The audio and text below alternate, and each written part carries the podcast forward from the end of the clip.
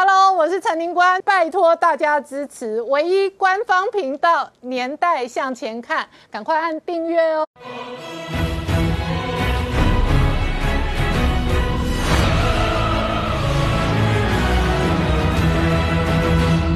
年代向前看，向前看年代。大家好，我是宁官，欢迎我们忠实观众跟粉丝朋友扫描 QR Code 订阅《年代向前看》YouTube 官方频道。我们看昨天拜席高峰会哦，这一个各怀鬼胎。那拜登想要抢救民调哦，那习近平想要抢救经济，但是一个台湾各自表述哦，特别是这一次拜登仍然哦，这一个回到台湾关系法那。认为判断公开表示说，台湾自己有决定台湾的未来，但是同一时间呢，习近平这边放话哦，中国党媒说台独如果再挑衅的话，将不得不采取断然措施，其中包含二零四九武统台湾哦。好，美中关系在全面变化的同时哦，台海跟南海的关系也在变化。这一次哦，日本的潜舰也第一次参加了美军在南海的反潜演训哦，而同一时间，另外一个战场哦，在四大公投倒数三十一天，事实上哦，民进党内的这一个二零二二提名卡位大战也提早开打。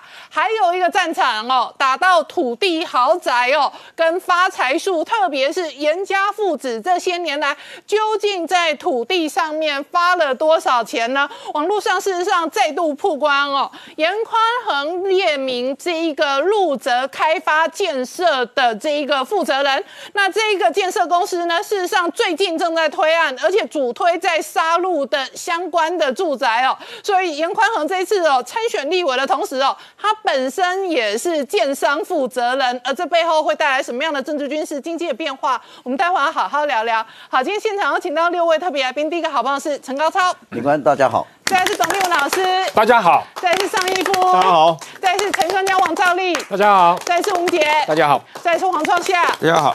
好，创下严氏父子怎么发财的？其中哦，少不了土地这一部分。而且呢，土地部分哦，除了严家的豪宅、七期的豪宅，那另外一个部分哦，是重化跟开发。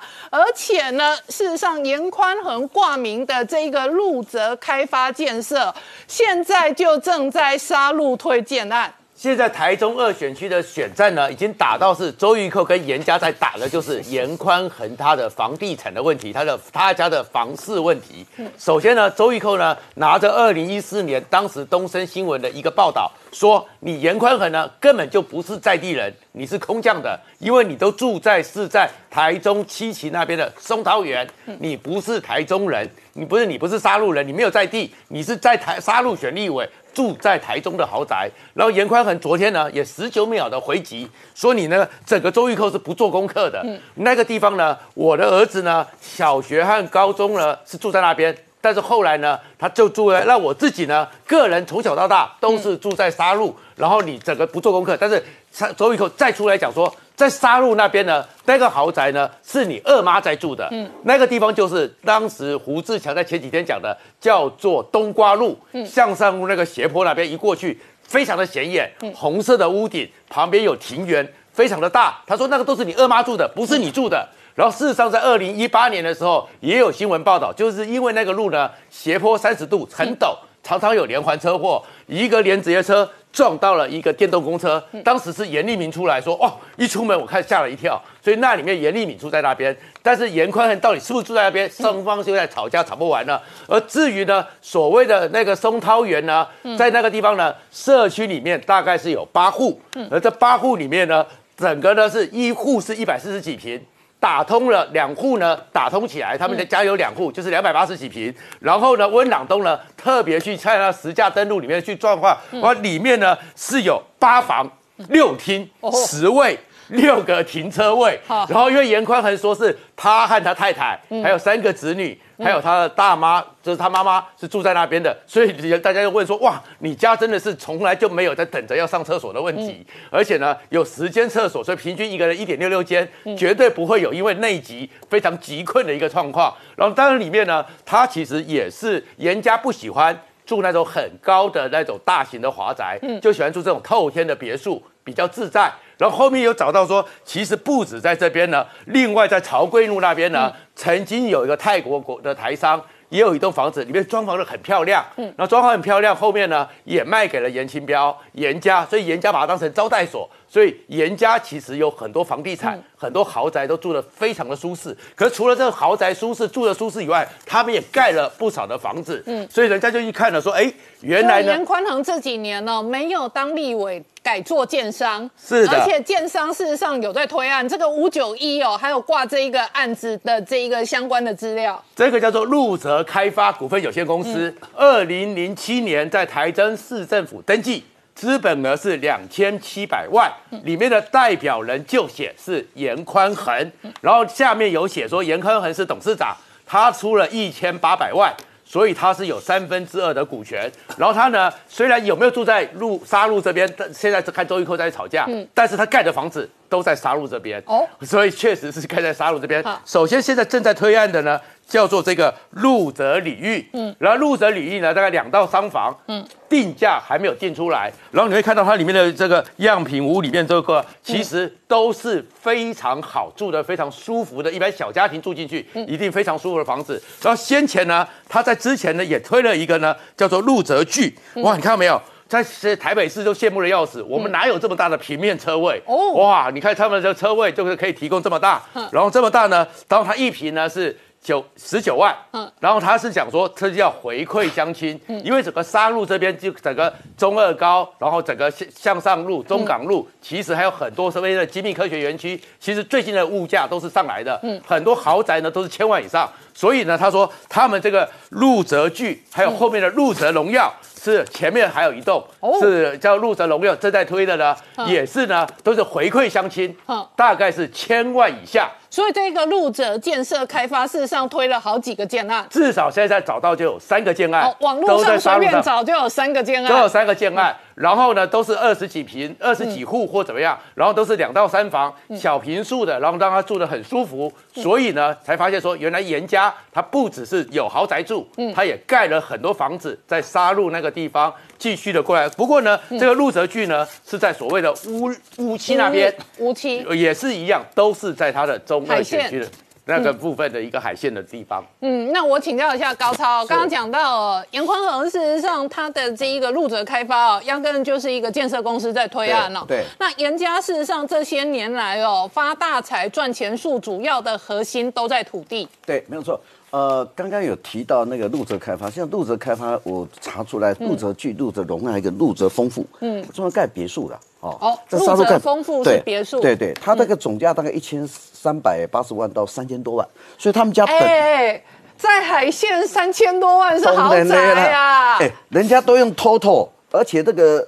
这个有抛光阴石英砖，好，然后另外这个是有孝亲房，好，还有停车位，然后一楼是石材，全栋卫浴，哎，他们盖的他盖的别墅是属于中高档的别墅啊，嗯，对，海线这种价位是高档的。可是我们大家一讲到海线，海线其实应该不是海线，他们叫做台中港特区啊，嗯嗯，你知道吗？沙鹿无期跟呃不要讲，他因为二选区沙鹿无期这个龙井嘛，这几个地方，可是他们家在。沙鹿那个地方，基本上他们的土地是金华区土地。我稍微查一下了哈，他们将来有捷运，呃，有捷有有有包括呃，应该有所谓的海空港。嗯。另外，呃，那边有 Outlet 已经有进来的。嗯。而且这个海线的部分，现在已经一平差不多十八万、二十几万。嗯。突破未来可能要突破二三十万了。嗯。别墅一栋，我在将来，因为那边别墅的使用分区比较少，所以别墅是稀有产品，所以他们非常了解。那除了路泽开发，他有另一家公司，叫做乔宏开发。哦。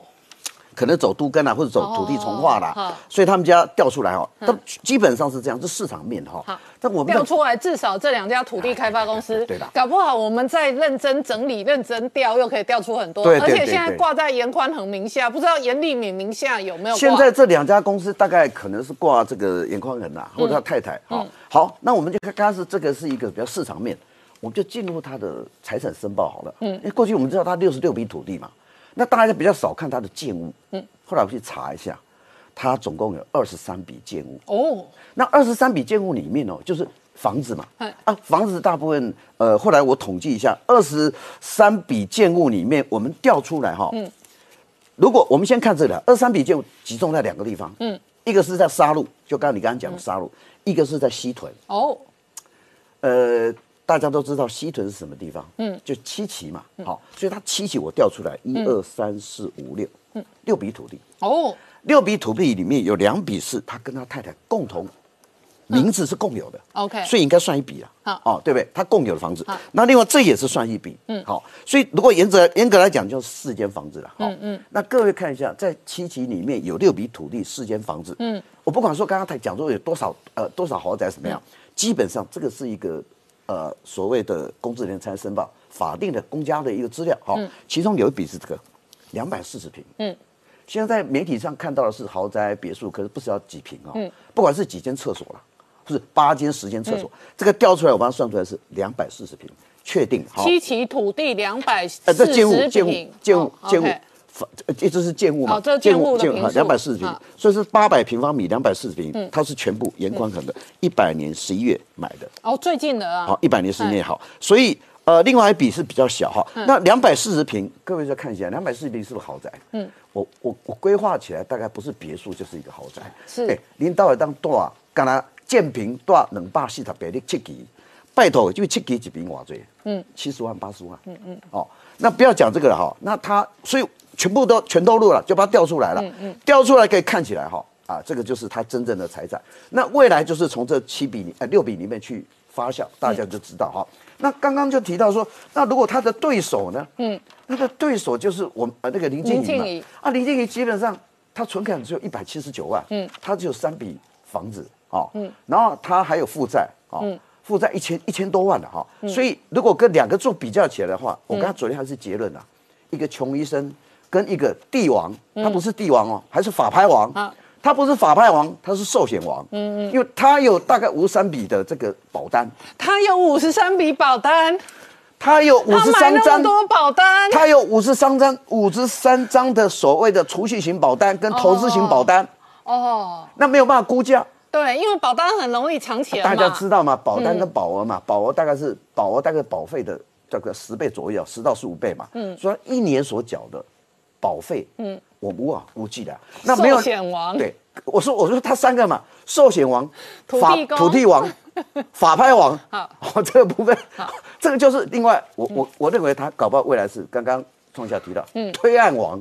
嗯，这个以后推案子杀戮以后那个图，因为他他杀戮还有几笔，嗯，他杀戮现在还至少还有呃十九笔土地，嗯，十九笔呃十九呃大概。好几笔，呃，大概好几笔，反正建物跟土地很多啦，所以他也是杀戮王。对，好，所以我觉得已经好像几个王啊，我不晓得怎么来 怎么来评论他了。嗯，那严家事实上真正的财产应该也不止台面上我们看到的严宽恒这边嘛。对对。刚刚讲到说杀戮的那个豪宅，事实上是他二妈在住的。对。就是说严清标事实上是有两房。对。严丽敏的妈妈跟严宽恒的妈妈事实上是不同妈。对对对对。然后我们现在要查出来的话，基本上第一个，因为他的太太。叫做这个陈丽玲嘛，哈，所以大概你在可以看看陈丽玲，她本身有建设公司的持股，也有土地，也有建物，哦，所以是分散的嘛。所以有一部分是挂在老婆身上。对对对对对对对。所以一般你这个财产申报里面看到陈丽玲，大家很陌生，对，不太了解。但是我来调出来，都就知道它是共有的。嗯，所以有一些，我想他们的土地，我我觉得未来要注意到杀戮，因为杀戮已经不再是杀戮哦。它不是整个说出来，因为他们最近这个陆泽开发有呃推出那个陆泽剧嘛，或者陆泽这个呃李玉嘛，这几家这这几个案子，他们要拍 CF。嗯，把沙路拍得很漂亮。嗯，我本来以为沙路是整个所在哦，就发觉不是哦，各位。哎，今晚乌日高铁轨起了，海线很热闹，海线进步很多。对对，所以海线是未来一个重点。那我所知道现在包括，你看现在这一个看起来事实上是挺漂亮的，而且那个马路挺大的。对，下次今天应该再把他们啊建设公司拍的沙路的繁荣的一面哦，真的有一个 CF 片，那拍了那个节，我发觉我哇街道跟大家永和综合的感觉，你以为它乡下的地方不是？嗯，他们最近发的，所以我未来，我觉得他在沙戮这块地就可以赚很多钱了。嗯，好，我们稍后回来。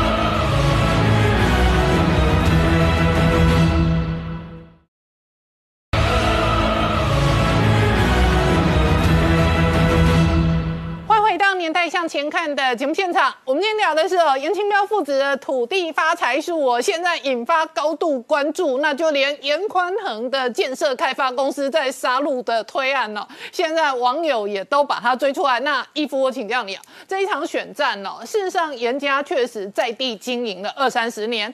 那林静怡呢，事实上是一个高媒体曝光、高知名度的医生哦，你怎么观察现在选战的政治攻防？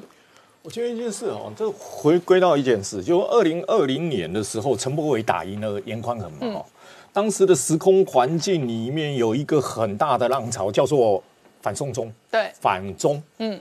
然后国民党国语。对，国民党又严家又跟韩国瑜靠得太近了嘛。哦，所以那一个时段里面，呃，所有的媒体轰炸跟空战，民进党所有的策略几乎都在。嗯，反中这一块领域上面，跟韩国瑜这一块领域上面打嘛。那韩国瑜最清楚的就是，也是房子的事嘛。嗯，那可以看得出来，打了半天，其实再怎么解释都说的不是很清楚嘛。它会产生一个这个问题嘛。哈，所以现在严家面临的也是房子的问题。嗯，所以在这一次民进党的里面，包括亲民进党的人的里面的策略上面，空战似乎要把。严家的财产跟负债，嗯，好，然后有没有钱还没还债的这一个空战去取代反送中，对，反中这一块，因为这个补选其实没有这一块领域的问题嘛，哈，所以他要取代这个问题，嗯，然后另外在过程当中还有一个就是四大公投台中台火要不要重启早教的问题去取代嘛，啊，它变成。两个议题交错要去取代反中的一个空战的议题嘛？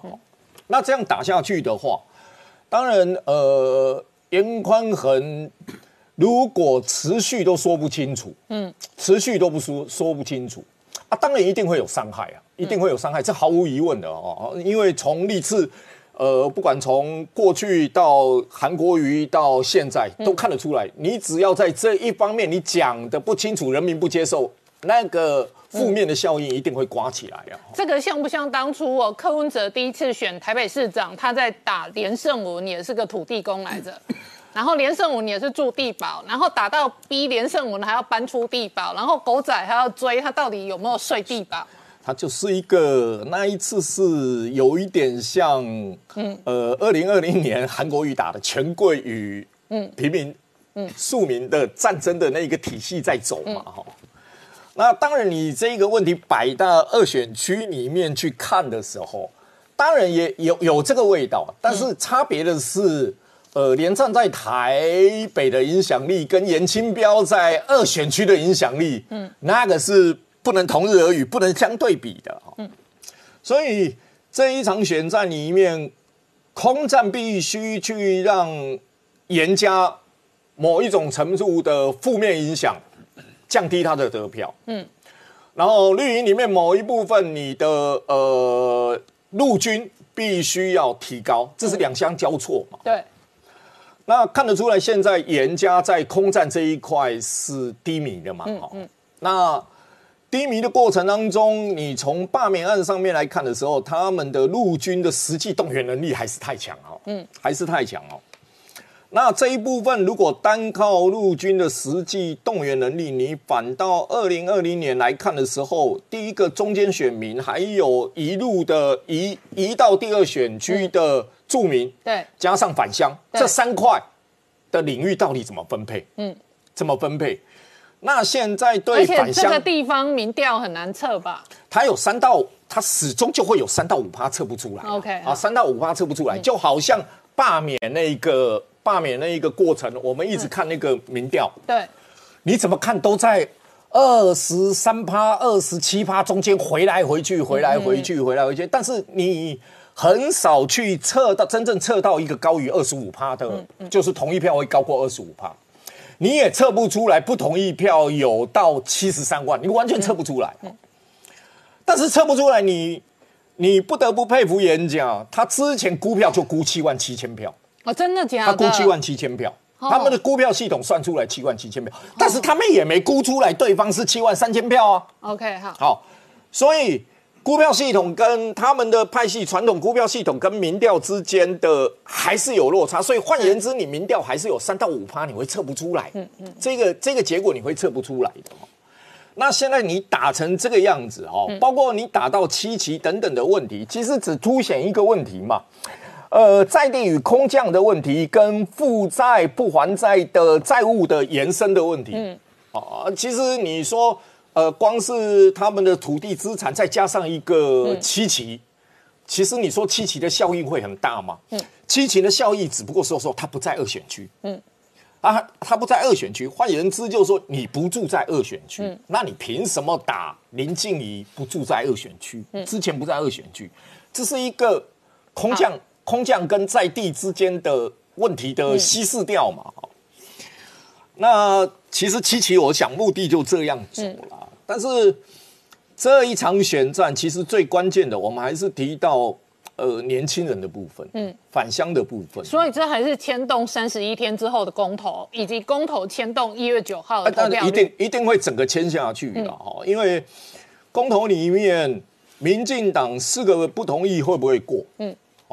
还是国民党的四个同意过，嗯，其实胜败我经常就在说胜败，我不是看四嘛，因为看四没有意义嘛，因为看来不是四的问题嘛，嗯，呃，可是公投现在的局面很奇怪哦，就是民调上呢，民进党是弱势，可是声势上民进党是强势，没有这个这个是一个最大的问题啊，就是说我我我们跟创象常在讲，国民党的战车到底去哪里了？嗯，我们都在找战车嘛，嗯，但是。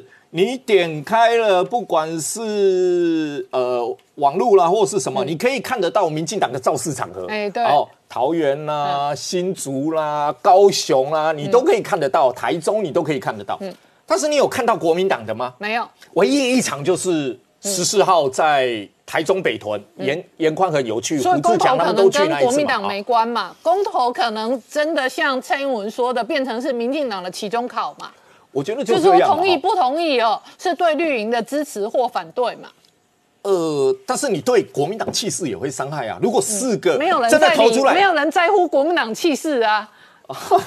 如果真的投出个四个不同意，那国民党二零二二什么样，全部都被波及，一路下去，他也一路下去。陈时中现在真的可能被压在台北市吗？我觉得。我听到党内郑文灿是希望到桃园因为郑文灿总希望一个强的人来嘛，万一桃园倒掉，我跟着我可能会跟着倒掉啊。所以郑文灿，我听到党内里面的说法是郑文灿是希望陈时中去了哈。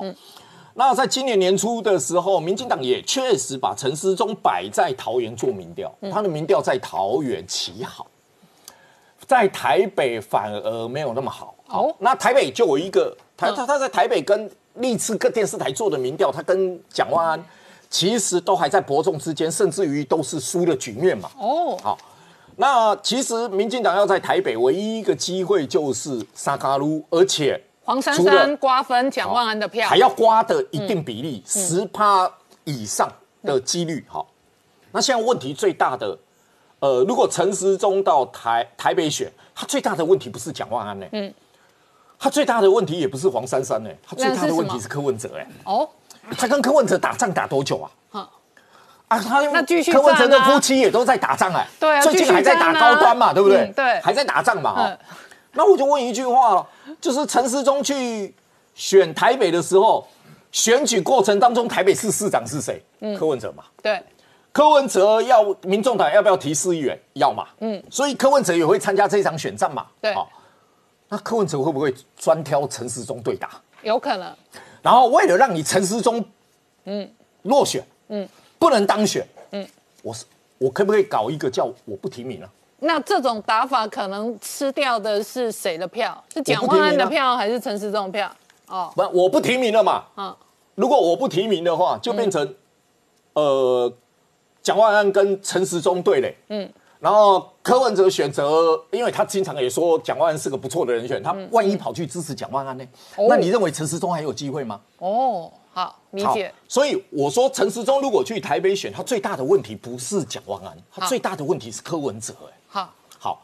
那如果你摆到桃园去选，嗯，摆到桃园去选，那当然桃园它的局面会比较好一点，但是桃园里面他选陈时中个人的问题是一个诺福特三加十一的问题，还有最近影片的曝光嘛，嗯，影片的曝光，我觉得第一支影片出来，其实我觉得没有第二支杀伤力强，为什么？因为第二支的杀伤力，据里面的说法说，可能的日期是落在今年的十月三十号。嗯，十月三十号这一张这一个影片，这个影片是十月三十号。据说是十月三十号。十月三十号是最近呢？对对对，就最近十月三十号。嗯，十月三十号的话，那就出现一个问题。嗯，唱歌还要戴口罩，十一月二号才可以拿掉口罩，这第一点。好，第二点，那一个餐会里面。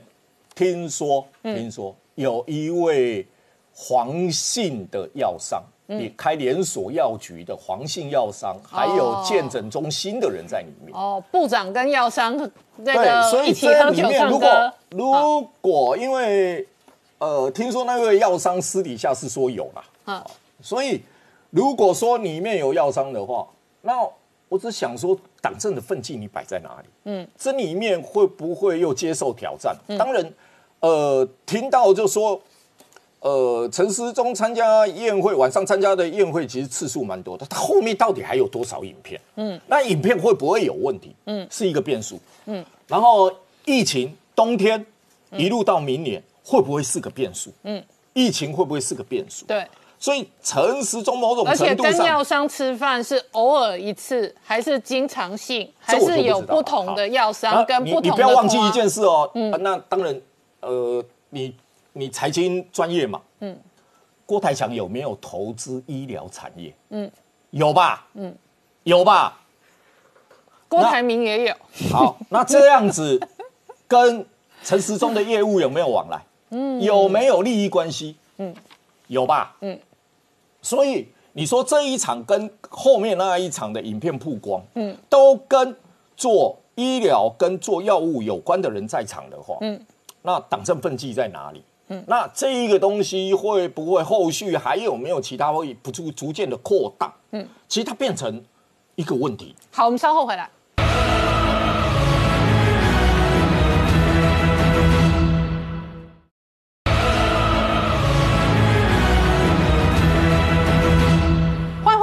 向前看的节目现场，我们今天聊的是拜习会后呢，一个台湾各自表述。明姐，我们刚刚看到的是拜登跟苏利文的公开谈话哦，但是拜习会后呢，不仅是一个台湾各自表述哦，解放军的飞机事实上哦，同时间也来了八架。对，我们看到这个拜登在拜习会之后啊，那回应媒体的这个问题的时候，讲说在台湾问题上面，他认为是有进展的啊。那特别谈到说是支持台湾关系法，那也谈到说他是独立的，就台湾是独立的哦，他由台湾自己决定哦。这些说法，我认为拜登的说法并没有对中国产生所谓的这个武力威胁的遏制效果哦。为什么这样讲哈？因为在拜习会之后哦，你看到解放军随即又出动了八架军机，同样的又进入台湾的西南。防空识别区进行骚扰啊，那所以这个动作可以看得出来，就是说北京在对美上面啊，在台海问题上面，基本上来讲，看起来就是说一套做一套哦。那实际上对台湾的这个军事武力的威胁，目前来看并没有任何的减缓哦。那不过，拜登虽然在这个拜习会中间特别谈到说，他强烈反对单方面啊、片面的这个试图改变现状，还有破坏台海和平稳定行为。那这个随后，白宫相关说法谈到说，拜登其实有关切台海的情势，那他反对哦，这个北京用非和平的手段来企图改变台湾的未来哦。那这样的一个说法是不是奏效啊？我们观察就是说，看起来拜登这一次在会谈之中哦，其实他们一再强调说，主要就是要建立一个所谓的这个护栏，而这个护栏就是要让美中之间的竞争不会演变成军事冲突哦。那主要目的是要避免啊这个北京误判，然后对台动武这样的一个情势。不过实际上从结果来看哦，我认为拜登这样的一个说法反而哦会让习近平。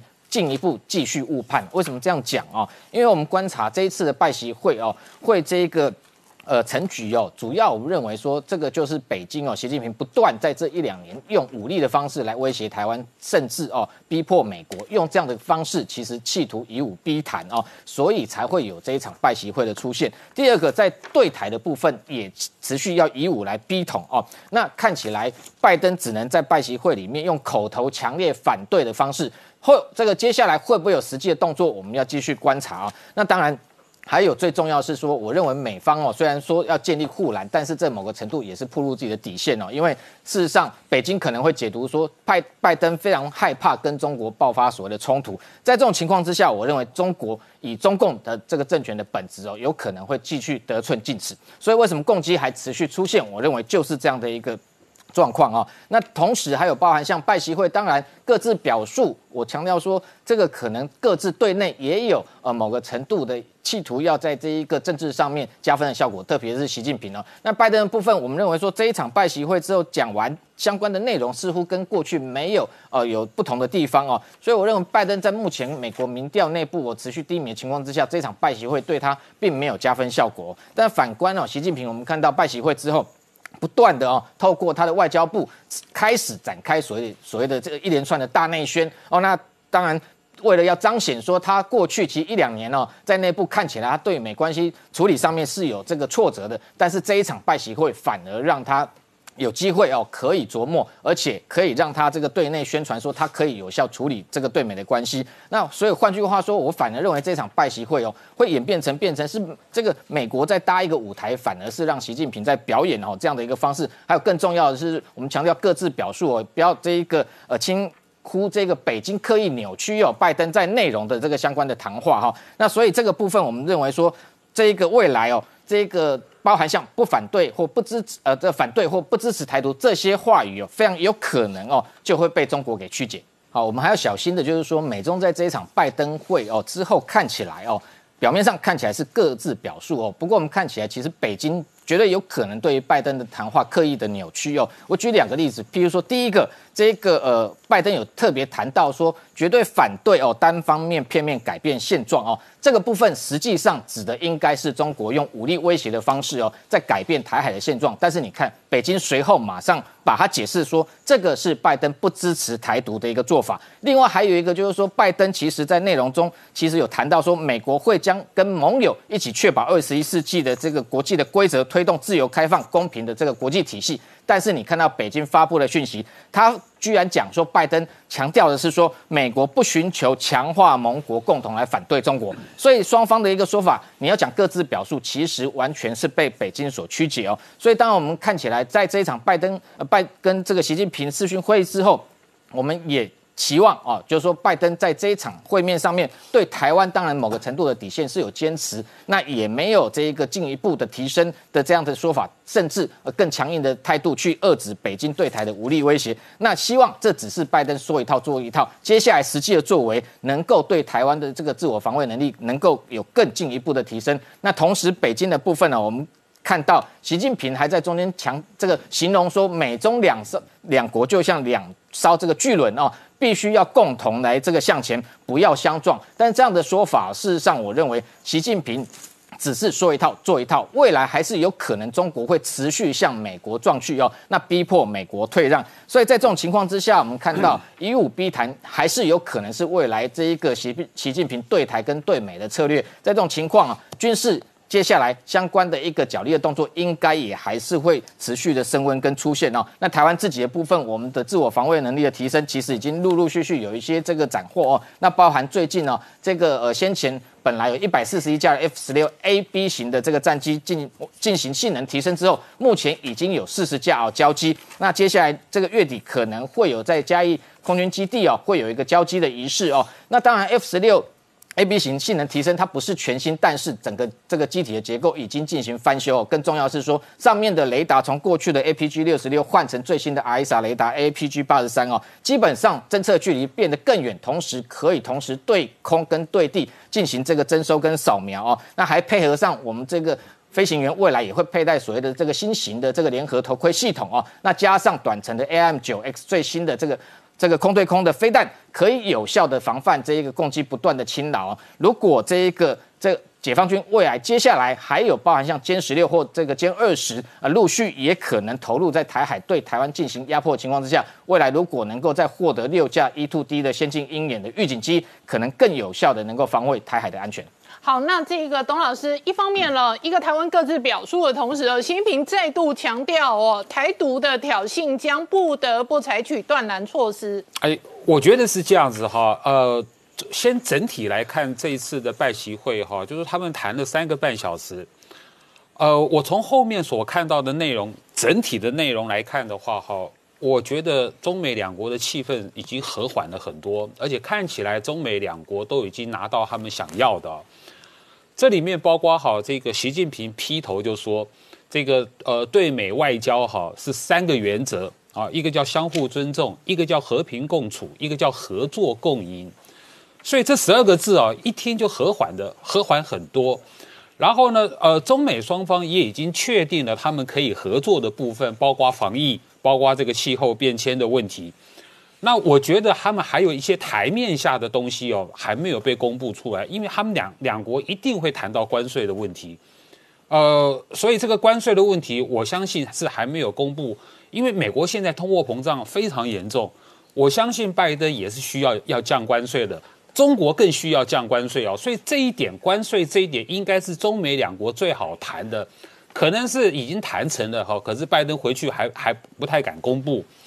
那对对台政策的呃，对台湾的这个部分哈，其实我觉得双方面的交集还蛮多的，就是说这个看起来哈，这个拜登说哈，呃，要要帮中美两国的关系哦建立一些护栏哦，那个护栏看起来是建立了。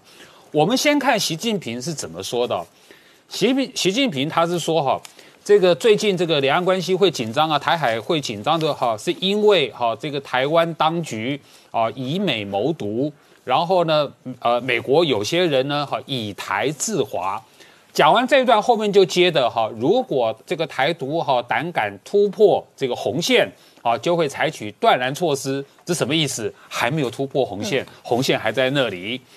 结果哦话锋一转哈，马上啊你看他讲了多多少个和。中国爱好和平，以和为贵，有耐心，尽最大的诚意，最大的努力，和平统一。我觉得习近平已经讲得很清楚了。嗯，所以说这个未来啊，就是说这个所谓的哦不支持台独，或是哈这个美国所说的哈不呃呃这个反对片面改变现状，这个我听起来都很熟。这个就是什么？这个就是不独患不武啊。嗯。所以我觉得双方面应该已经有有中美双方在在对所谓的台湾问题上已经有基本的默契存在了，然后可是我觉得比较比较奇怪的哈是是这个习近平他公开的讲出来，说这个这个台湾问题啊是当然是是啊是中国的这个核心利益嘛，那中国的这个一一个中国原则，啊是他用的是旧三段论，世界上只有一个中国，台湾属于中国的一部分。中华人民共和国是唯一的合法代表政府，这个是一中原则的旧三段论。这三段话是什么意思？第二、第二、第二句话，台湾属于中国的一部分，其实就是指的是中央跟地方的不对等关系。那第三句话是我们台湾完完全无法接受的。那中华民国呢？嗯，对不对？所以说，按照这个一中的这个旧三段论来看的话，没有九二共识存在的任何空间在这个里面。所以说，那整体看来哈，我我觉得我我觉得是是这个样子哈，呃，应该应该呃，未来这个中共的军机扰台，我觉得哈还是会持续，但是那个那个规模应该会降低很多，而而且会是间歇性的，它总不能哈，等于是说双方面才谈的哈，他的军机就不出动了哈，那这样习近平也没面子嘛，哦，所以说以后还是会会有一些，我觉得。就是说，哈，会维持一些哈啊常态性的干扰，但不会，应该不会有大规模的干扰。嗯，因为哦，我相信哦，他们两两个拜登跟习近平呢，他们其实已经谈成了很多事情。好，我们稍后回来。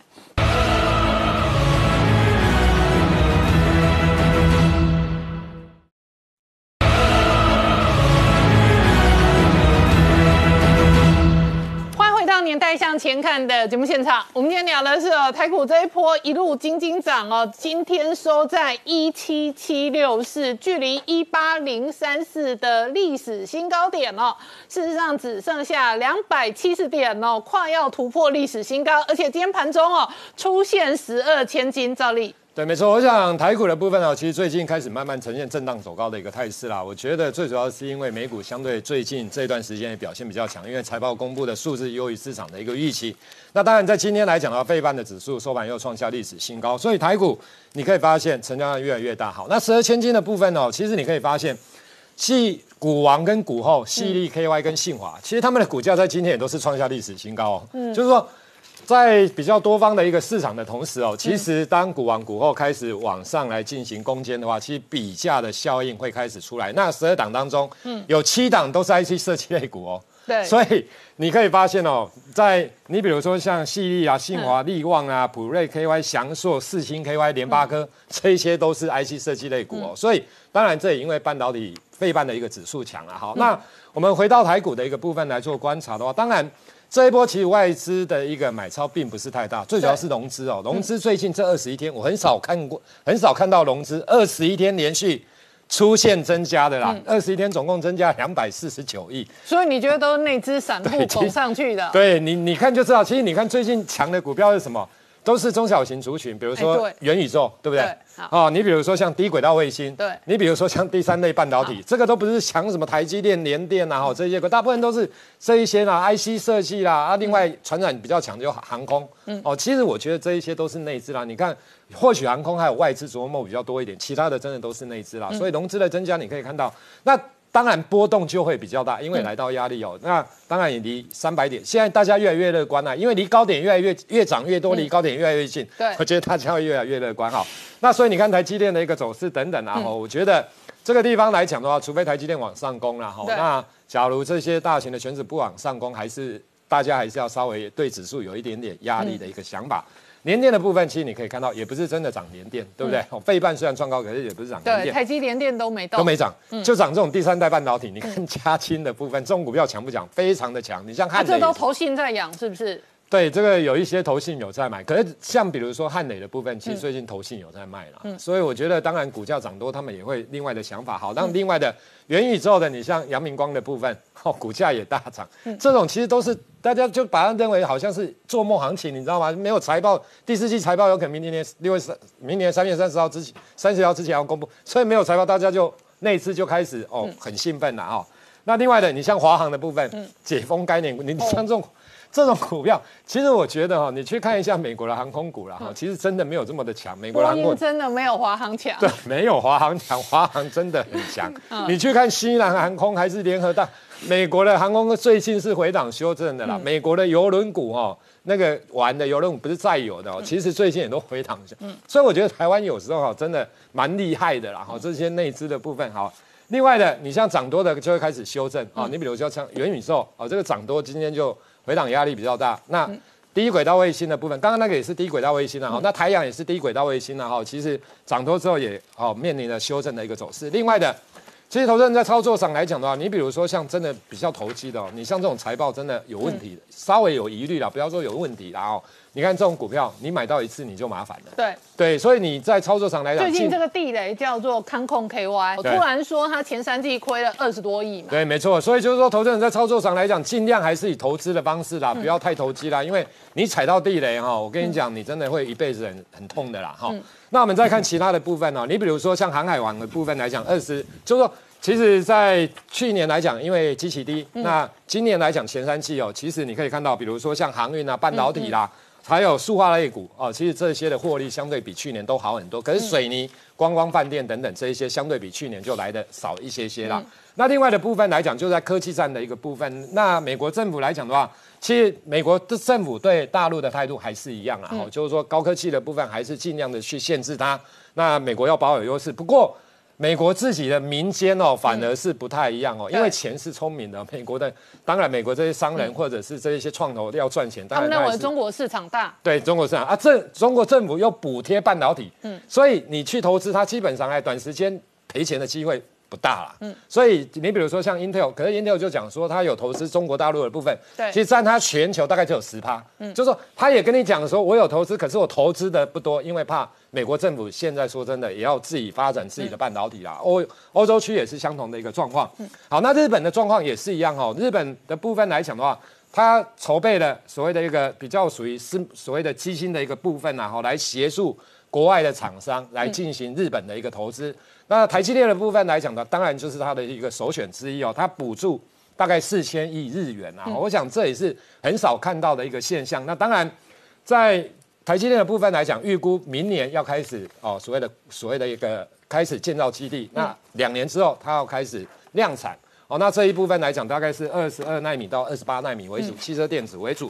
那另外的半导体的部分，联发科，所以其实最近联发科也很红哦。嗯，联发科的部分来讲的话，其实我们可以看到，它也支持台积电，就是说它现在五纳米跟七纳米已经在量产，那台积电未来的三纳米的部分，联发科也会哦进行所谓的一个量产的动作，因为它要维持所谓的竞争的一个优势。可是另外一个很重要的一个部分，除了五 G 之外，五 G 当然大家也知道，联发科很强，越来越强了哈，跟高通应该有的拼。可是他现在说元宇宙，其实现在大家都要蹭热度，你知道吗？哪边强哦，他就要蹭热度。所以元宇宙也需要晶片啦，这很逻辑呀。是啊，这个没错啦，只是说，其实这个部分占它的营收的比重一定是非常低啦。不过因为现在热嘛，这样也好，对股民也好啦，对股东也好，让它的本益比可以拉高嘛。我想是一个。所以他就说元宇宙的商机啦，其实无限大啦，等等等，反正讲了一堆，他就跟你讲说，我已经准备好了。好哦，全假如全世界半导体的部分有准备好的，我一定是其中一个。OK，你知道别人不一定好，可是我一定基本上是不错的啦。哈，大概是这样子。好，那讲到立基电的部分，其实立基电我相信之前啊，哈，其实因为它下市了，改名叫立基电。那其实我觉得现在大家哈，其实因为现在行情热哈，那立基的部分，他说他公司哦，老板出来喊话。他对于，因为他下个月即将要哦再重新上市，现在是在新贵啊，下个月要重新上市，他就喊三个目标了哈。第一个，第三代半导体，你看又是蹭热度。OK。第二个，第四代半导体更厉害了，还有第四代、第三代现在都已经很厉害，第四代。第三个是一直的晶圆堆叠了，那这个技术也很厉害。那我的意思是，我不知道他做不做得出来，可是他喊的梦是真的不错啦哈。我想对他的股价未来应该也会有激励的效果。好，那另外的。也是在记忆体的部分，半导体这一块。那其实我觉得之前大摩一直调降，不管是第一润啊，不管是 No Flash 等等。可是你看旺宏的老板，其实在第一时间打脸外模，旺宏最近的股价也上来了哈。所以我觉得，其实 No Flash 的部分来讲的话，其实我觉得跟标准型记忆体是比较不一样。目前 No Flash 看起来应该是不错，因为华邦电这一些，其实对 No Flash 未来的看法，相对上来讲也是比较乐观的。哦，到明年应该都还是正向的。好，我们稍后回来。